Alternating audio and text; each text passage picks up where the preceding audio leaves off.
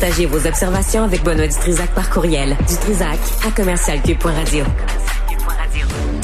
Antoine Robitaille est avec nous. Antoine, bonjour. Hey, bonjour Benoît. à quoi ça va ressembler si les euh, syndicats affiliés à la FAE rejettent l'entente? Ça va ressembler à un retour, euh, non pas en grève, mais à des moyens de pression. Ça, euh, ils l'ont dit. Ça serait très étonnant qu'on revienne à une grève parce que les, les enseignants eux-mêmes euh, en ont beaucoup pâti. Alors là, c'est une sorte de suspense, Benoît, parce que à la FAE, il y a neuf syndicats affiliés. là, pour l'instant, c'est 3-2 pour ceux qui sont contre. Alors, euh, il reste quatre syndicats à se prononcer et puis euh, il est très probable, les syndicats qui, qui doivent se prononcer, c'est l'Alliance des professeurs et professeurs de Montréal. Ça, c'est 14 500 profs de Montréal. C'est eux qui sont pris avec les fameux problèmes de composition de classe et aussi de diversité. Souvent, ils ont des ils ont des élèves qui euh, parlent pas euh, ah français, euh, donc euh, c'est c'est très difficile. Et c'est pour ça d'ailleurs que c'est la FAE qui est peut-être le le syndicat qui a le plus insisté sur les questions de composition de classe. C'est qu'il y a beaucoup de professeurs qui sont dans la région de Montréal notamment alors, euh, euh, il reste le syndicat de l'enseignement de la région de Québec, le syndicat, et eux, ils se prononcent le 23, syndicat de l'enseignement des seigneuries, ça c'est ce soir, l'association des des euh, personnes retraitées de la FAE, il y en a plein, là. Et euh, eux autres, ils, vont tous, donc, se...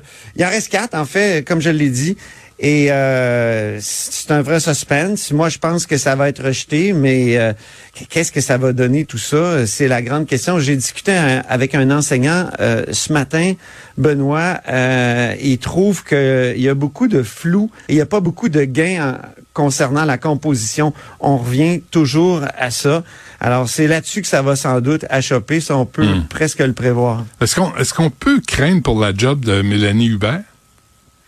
Ah ben, ça se peut très bien parce qu'il y a beaucoup de, d'enseignants qui trouvent qu'on est allé trop vite en grève générale illimitée. En même temps, il y a plusieurs qui l'excusent, qui disent ben si on avait eu la proposition qu'on a actuellement entre les mains, euh, ben il y aurait probablement même pas eu de grève générale illimitée. On aurait dit c'est une bonne base de négociation. Donc pourquoi, alors qu'on a commencé à négocier euh, à l'hiver 2023, qu'on s'est ramassé à la toute fin, là, juste avant l'échéance, avec euh, cette, cette entente-là?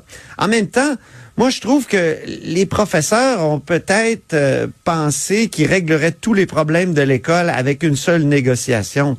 Et ça, c'est pas possible.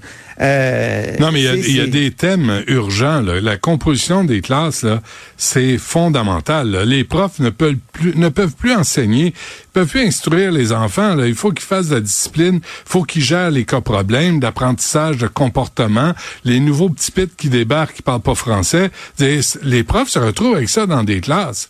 Là, souvent, les, éléments perturbateurs empêchent ta classe de fonctionner. Mm. C'est ça, puis les centres de services veulent pas créer des nouvelles classes. En même temps, on les comprend, puis on comprend le gouvernement. Il y en manque des enseignants. Alors, qu'est-ce qu'on fait? Il en manque pourquoi? Parce qu'on les met dans ce genre de classe-là, puis les enseignants quittent. Ils ont que trouvé euh, 8000 dollars euh, au secondaire, puis euh, 4000 dollars au primaire comme euh, compensation. Moins impôts, euh, Antoine. Oui, je sais bien, mais c'est quand même... Euh, ils ont essayé de l'acheter au fond. c'est pas grand-chose, ça, le, ça le, problème, ça, c'est certain. Puis euh, j'entendais hier, euh, je pense qu'il s'appelait Martin Verrette, c'est un orthopédagogue qui donnait l'entrevue, là, une entrevue à, à Mario Dumont, puis il disait, ben c'est 8000 dollars de plus pour aller en burn-out. Ouais, c'est ça. Donc, en même temps, je, je sais pas, à mettre toujours en avant les problèmes de l'école comme ça, c'est un peu je me souviens de Gaétan Barrette qui disait ça des infirmières. Est-ce que ça on fait pas la plus grosse publicité qu'il y a jamais eu, ça puis les grèves pour l'école privée? Et ben oui. Ça ben aussi c'est un problème là, tu sais, on accentue euh, l'école à trois vitesses. Alors, euh, c'est un vrai dilemme pour les enseignants. Tant qu'on donnera pas le pouvoir, l'autorité de discipline au prof, à la prof en classe, on aura toujours ce genre de problème-là. Tant que les directions d'école ne vont pas appuyer de façon systématique les profs en classe, tu auras toujours des problèmes euh, de composition de classe. Parce que mm. les enfants font ce qu'ils veulent dans leur classe. Puis j'exagère pas, là. Il y a un enfant qui fait le bacon. la norme, là, c'est que les autres élèves, tu sais, doivent s'éloigner. La prof peut pas lui toucher. faut qu'il finisse sa crise. Hum. On est rendu là ah au Québec, ça cramouille. Fait que donner le pouvoir aux profs d'instruire au lieu de faire de la discipline sans arrêt, puis elles vont être plus heureuses. ouais, mais je me demande si aussi on n'étiquette pas trop rapidement euh, certains élèves qui, justement, une fois que tu es étiqueté euh, notre système lui donne un plan, lui conçoit un plan d'intervention. Hein? Euh, je sais pas si tu as vécu ça des fois avec tes enfants. Moi, ça m'est arrivé. Là. Et euh, plan d'intervention, là, ça, ça, ça crée toute une sorte de bulle autour de cet enfant-là. Puis ça, ça complique la tâche, effectivement.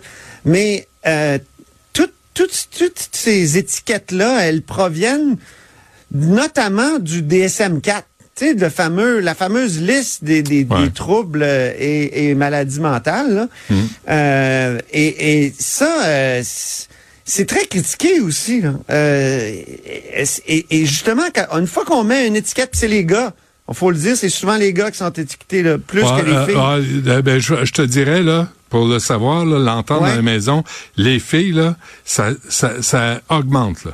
Les cas problèmes ah chez les filles, là, avec toute la culture euh, qu'on connaît présentement, là, les filles aussi là, sont mal polies. Euh, écoute, moi j'ai entendu la semaine passée une, une élève de 11 ans dire à la prof, T'es qui toi pour me parler de même? en classe, en sixième année, l'année passée. OK? Qu'est-ce que tu fais avec ça? Ben, qu'est-ce que tu fais avec ça? Ah là, la prof peut pas pogner et dire Hey, toi, euh, tu t'en vas dehors, elle va revenir, puis elle a, elle a rien appris. Ses parents sont en quatre pattes devant leur enfant, puis dire C'est une merveille qui tombe du ciel, on peut pas lui, lui reprocher quoi que ce soit.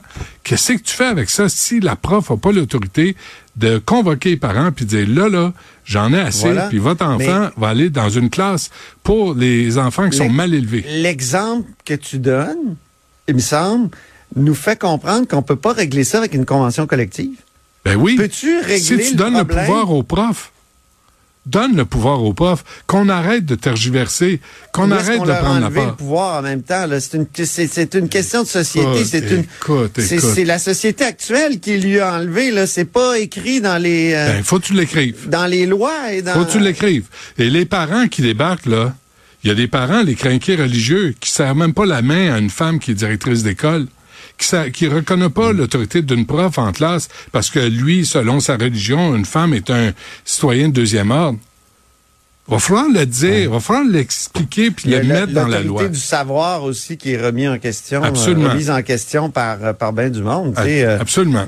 Quand tu tombes sur quelqu'un qui est anti-vax ou qui est, ah ouais. C'est que tu fais là avec avec tu en tout cas. Non, mais qu'est-ce que tu fais quand un enfant met le feu aux cheveux du, de, son, de son ami? Un enfant qui coupe avec des ciseaux les cheveux d'un autre. il n'y en a pas de conséquences. non, il n'y en a pas, Antoine. C'est l'école publique qui ne peuvent pas les expulser. À l'école privée, ils peuvent les expulser, pas à l'école publique. Fait que tu fais quoi avec ces enfants mal élevés-là? Hmm. Pas tous des cas de Ritalin, là. Mais hein, comme je t'ai dit, tu règles pas ça avec une convention collective, moi, je pense. Ben, c'est je sais pas. À créer, oui, tu, ça serait bien de créer des nouvelles classes, mais là, il y a un problème, je veux dire, euh, de base, là. Tu manques d'enseignants. C'est que. Tu manques d'enseignants parce qu'elles ne veulent de locaux, tu manques de, tu sais. Elles veulent plus rester, les enseignantes, sont écœurées de vivre ça. C'est ça qu'on n'a pas abordé dans la convention, dans, dans la, négociation. Les enseignantes sont Alors, c'est ça qui va revenir sur le tapis. Justement, tous ces problèmes-là, si la FAE rejette l'entente. Hmm. Mais en même temps, je trouve que ça donne une publicité à l'école privée. Absolument. Ces problèmes-là sont moins présents ou quand même il y a des cas problèmes euh, dans les écoles privées. j'entendais des. Il y en a aussi. Le, directeur de la fédération des écoles privées le dire l'autre fois qu'il en accueillait aussi. Oui, oui. Mais mais tu vois le, il y a, y a, je dirais pas laquelle, une école secondaire privée on m'a dit qu'à l'automne, ils ont reçu 500 demandes d'admission. Là, il était trop tard, l'école est pleine. Mais les gens fuient. Les gens qui ont les moyens, là, vont se sacrifier puis vont payer l'école privée à leurs enfants parce que l'école publique est en train de sombrer.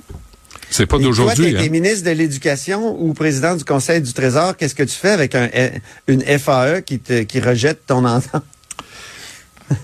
Je sais pas, mais on sait pas c'est quoi l'entente. C'est ça qui est aberrant, Antoine. Ben, on a des détails, là. On, peut. Oui, elle a circulé pas mal. On ne peut. 5 000, 8 000. Je peux t'envoyer ce que j'ai reçu, là. Ah, envoie-moi là, mais mais il n'y a pas grand-chose qui... Tu sais, que nous autres, on parle, mais on sait vraiment pas de quoi on parle, euh, finalement.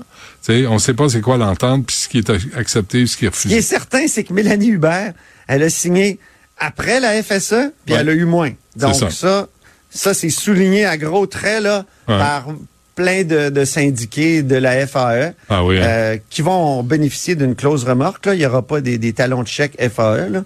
Mais, mais, euh, mais il y a une clause ça, dans une période de, maraudage, ça peut être difficile pour la FAE. De garder. Euh, un mot sur le Parti québécois, Antoine. Ben, ils sont en caucus euh, à Alma, là, là. Euh, mais, et, et c'était une ancienne région, donc, euh, où le Parti québécois dominait. Là, ils sont zéro en cinq dans cette région-là. Ils essaient de rebâtir le Parti québécois là-bas. Euh, il faut dire que tout le monde les attend au détour. Tu sais, quand tu as des bons sondages en politique, là, c'est le fun, mais en même temps, tous tes adversaires là, se tournent vers toi, puis on se dit, on va essayer de, de les faire tomber. Donc ça, je pense que ils, disent qu'ils en sont conscients, mais en même temps, quand tu deviens le cœur, le centre de l'attention, puis euh, des attaques des autres, ça peut être euh, difficile. Mais en même temps, euh, 2023 a, été une année Cendrillon pour Paul Saint-Pierre Plamondon et les nouvelles sont encore bonnes. 15% d'augmentation du nombre des cartes de membres au Parti euh, québécois. C'était Radio-Canada qui nous apprenait que ça a, ça a passé de 32 000 membres à 36 647, euh, très exactement. C'est beaucoup moins que lorsque Jean-François Lisée était chef, 73 000. Puis moi, je me souviens d'une époque où euh, le Parti québécois, sous Bernard Landry, n'avait 90 000. Et évidemment, évidemment, dans les années 70, 300 000, hein? 300 hmm. 000. Et, tu sais, j'ai fait le documentaire sur Claude Morin, l'ancien ministre de René Lévesque. Là. C'est à voir, d'ailleurs. Fascinant fascinant de voir à, quel point les, les exécutifs de comté, là, c'était vraiment un club social qui se rencontrait à chaque semaine. Donc, euh, la vie des partis est très différente aujourd'hui, mais en tout cas, il y a un petit peu plus de membres actuellement pour le Parti québécois. L'autre bonne nouvelle aussi, c'est qu'hier, euh, il y a la Banque nationale qui a émis une étude sur l'immigration et qui a dit qu'on était pris au Canada dans un piège démographique. Mais tu lis les, les, les arguments des économistes, dont Stéphane Marion, et tu te dis, mon Dieu, mais c'est exactement ce que disait Paul Saint-Pierre Plamondon il y a quelques mois. Lui, évidemment, il, peut dire, je l'ai déjà dit, moi, et, et, vous m'avez traité de raciste, tu sais, les autres partis ben me traitaient d'intolérant. Ben euh, et, et, là, il dit, non, non, mais c'est c'est pas parce qu'on parle d'immigration qu'on est contre l'autre ou contre l'arrivée de, mm. de, de, de, gens qui viennent d'ailleurs. C'est quand même, il y, a, il y a des seuils aussi, et euh, là, c'est les économistes qui disent qu'à trop accueillir euh, euh, d'immigrants, ben le Canada est, est s'appauvrit carrément. Et, et pourquoi? Parce que ça, oui, ça, on règle une partie du problème de la pénurie de main d'œuvre, mais on crée le problème, notamment de la pénurie de logement. On l'aggrave parce que ces personnes-là, ils doivent se loger, ils doivent mm. euh, et, et, et ça, ça, ça aussi, ça contribue à l'inflation. En tout cas, si tu veux me rencontrer, Antoine, là, euh, sur la rue, c'est 100 pièces. OK? Euh, moi, je ne serre pas la main à, à personne. C'est pas ici, il n'y a pas un 100 pièces dedans. C'est correct, ça? tu, tu, fais référence au cocktail de la CAC, mm-hmm. hein, où on dit carrément euh, des choses comme celle-là. Si vous voulez rencontrer notre député, ben il y a un cocktail qui se tient. Vous payez, payer 100 dollars. Et là, il y a une, citoyenne de la circonscription de Chauveau à Québec qui, justement, euh, voulait présenter un projet à Éric Girard, puis on lui a dit, ben là, euh, si vous voulez le rencontrer, justement, il y a un cocktail à 100 pièces euh, qui s'en vient. Et ça fait penser évidemment à l'ère pré-Charbonneau, Benoît. Il, y a, il y a, un euh, relent, hein? une espèce d'odeur. C'est comme ça que ça fonctionnait. Je sais que Pascal Bérubé euh, dénonce les cocktails depuis longtemps, mais là, on a un cas précis avec un courriel où c'est écrit si vous voulez le rencontrer, ben il y a un cocktail qui s'en vient. Donc, euh, c'est une belle occasion. là, il y a des demandes d'enquête là à Québec solidaire. On dit il faut que le commissaire à l'éthique se penche là-dessus. Au PQ, on a plus parlé du commissaire au lobbyisme. Mais lequel à Québec solidaire, celui à rabais ou celui qui a le plein salaire qui a pris la parole? c'est Vincent Marissal. Ah, OK. lui, il a, son Vincent Marissal. il a son plein salaire. Je pense qu'Aaron Boisy, lui, a dit qu'il gardait l'argent de la hausse de salaire pour, euh, pour ses dettes. Ah oui, ses hein? dettes personnelles. Ah oui, ça ouais. Il y en a d'autres qui vont remettre. Mais je parlais de Mme Lessard-Terrien. C'est elle, euh, ah, ah, oui. la porte-parole à rabais. C'est ça. Oui, Exactement, qui a fait un beau tweet sur Ed Broadbent aussi, disant qu'il s'était battu toute sa vie pour le Canada. Puis je sais pas si tu l'as vu ce tweet-là, mais je me demandais, euh, euh faudrait poser la question à Émilie Lessard-Terrien. Ed Broadbent a appuyé la Constitution de 1982. Ouais, ouais. Est-ce qu'elle était d'accord avec donc ce, ce rapatriement? La suite, demain, Antoine Repitaille, merci. Sans faute, j'y serai, mon cher. Salut. Salut.